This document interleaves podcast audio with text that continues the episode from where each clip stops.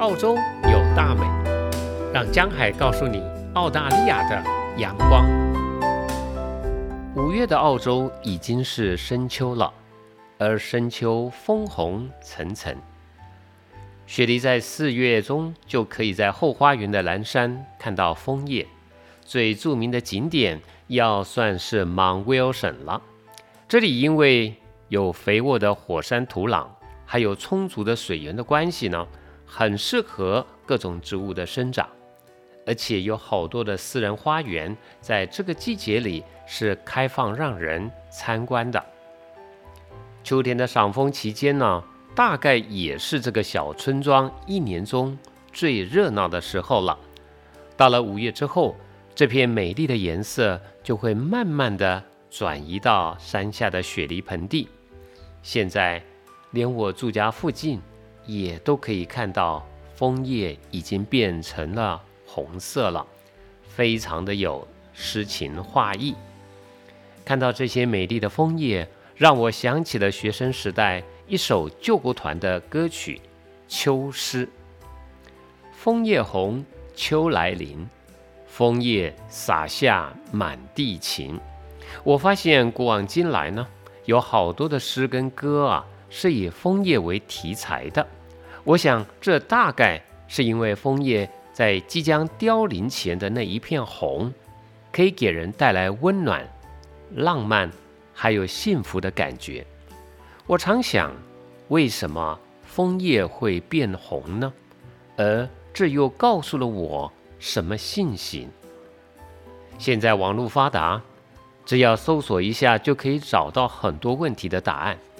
我找到了，枫叶会变红，是因为枫叶受到遗传密码 DNA 的控制。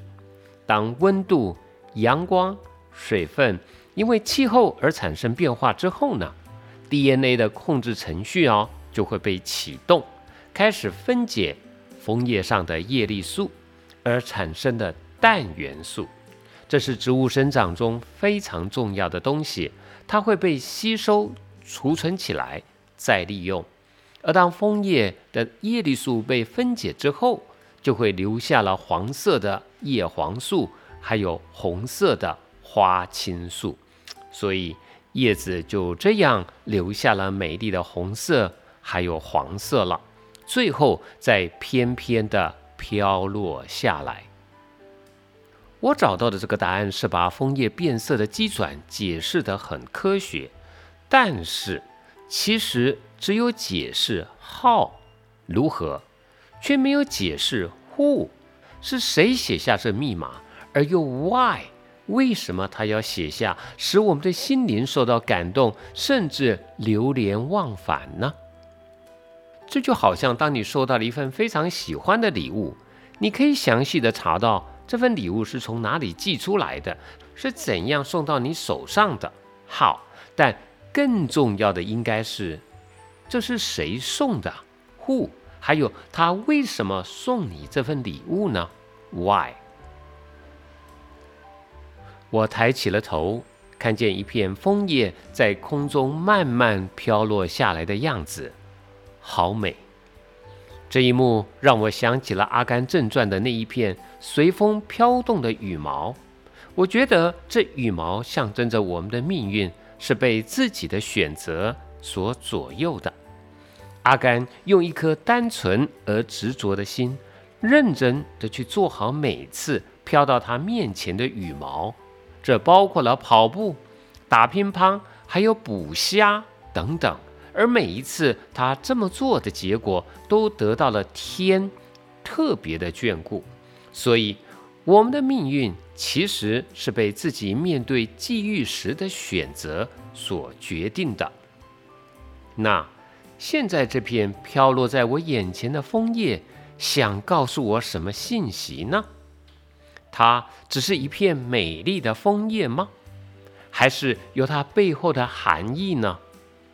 有时候，我们如果不能从看得见的东西接收到那看不见的信息，可以是一种遗憾。《梁祝》的故事中有一段是十八相送，讲的是在这十八里的路上，祝英台心里有口难言，所以他在不同的地方用了不同的象征，包括了喜鹊、鸳鸯、牛郎和织女等等，一共用了九种象征，向梁山伯暗示她其实是女红妆，并且很委婉地表达了他心中的爱慕之意，但。梁山伯却完全没有接受到祝英台的这个信息，而留下了永远的遗憾。我不想留下遗憾，所以很仔细的再想想，造物者借着这片枫叶想要告诉我什么呢？我想到，其实我们的生命并不需要有颜色的变化，就算是黑白的世界。也可以存活下来，但是因为有了颜色的变化，可以让我们的生命更加的多姿多彩，更能够使我们享受生命的种种美好。所以造物者是用了枫叶，希望我们能够跟他一起欣赏他创造的种种美好。的确，枫叶洒下满地情，而这份情是来自造物者对我们的爱。永恒的忠贞之爱。其实当年的苏东坡也曾经这么想过。在台北的故宫博物院呢，有一件国宝级的书法作品，是差不多一千年前苏东坡和他的朋友在晚上到赤壁这个地方游玩时写下来的《赤壁赋》原稿。在文章中，他的朋友们。赞叹所看见的山水月色是多么的美丽，可是他们却又感叹人生是多么的短促。他们问道：“三国时代的英雄们，不就是在这个地方曾经打过惊天动地的赤壁之战吗？可是今天这些英雄们都到哪里去了呢？”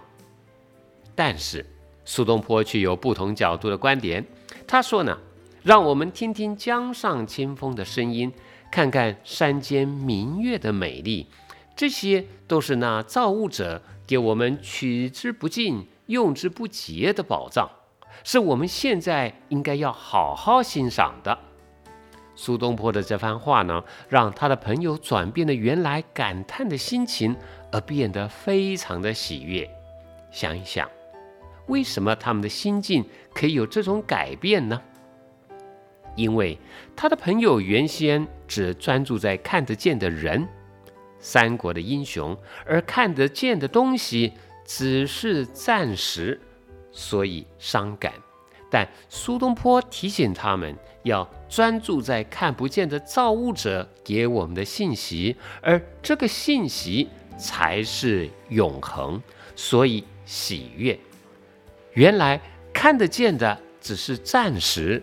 看不见的才是永恒，就好像这片枫叶，如果我们只看到枫叶，它虽然美丽，但终将凋零，暂时；但如果我们能够接收到造物者借着它所传递给我们的忠贞之爱，永恒，那我们不就可以感受到更多的快乐和幸福吗？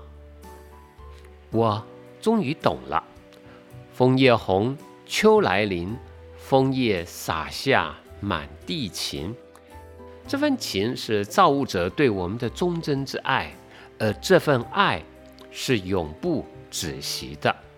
对，爱是永不止息的。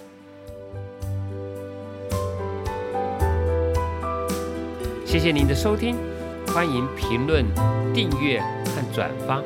你的分享可以帮助我做好节目，并且让更多的人听见澳洲有大。